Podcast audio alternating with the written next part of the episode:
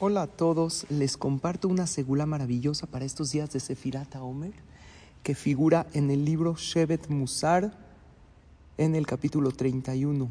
Dice la persona que quiere tener éxito o que quiere que Hashem le responda una petición en particular, en estos días del Omer, en el momento de Birkat Koanim, que lea el Salmo 67, que es la Mnatzeach Binginot, en forma de menorá, y en ese momento de Koanim al leer el Salmo 67 en forma de la menorá, que piense en alguna petición que quiere que Hashem le conceda.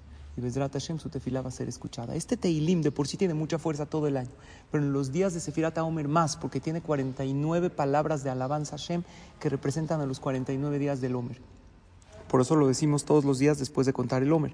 Pero decirlo en el momento de Birkat Koanim, que es, que es un momento muy elevado y muy sublime, hace que nuestras tefilot sean escuchadas. Que tengan todos pura verajá y atzlaja.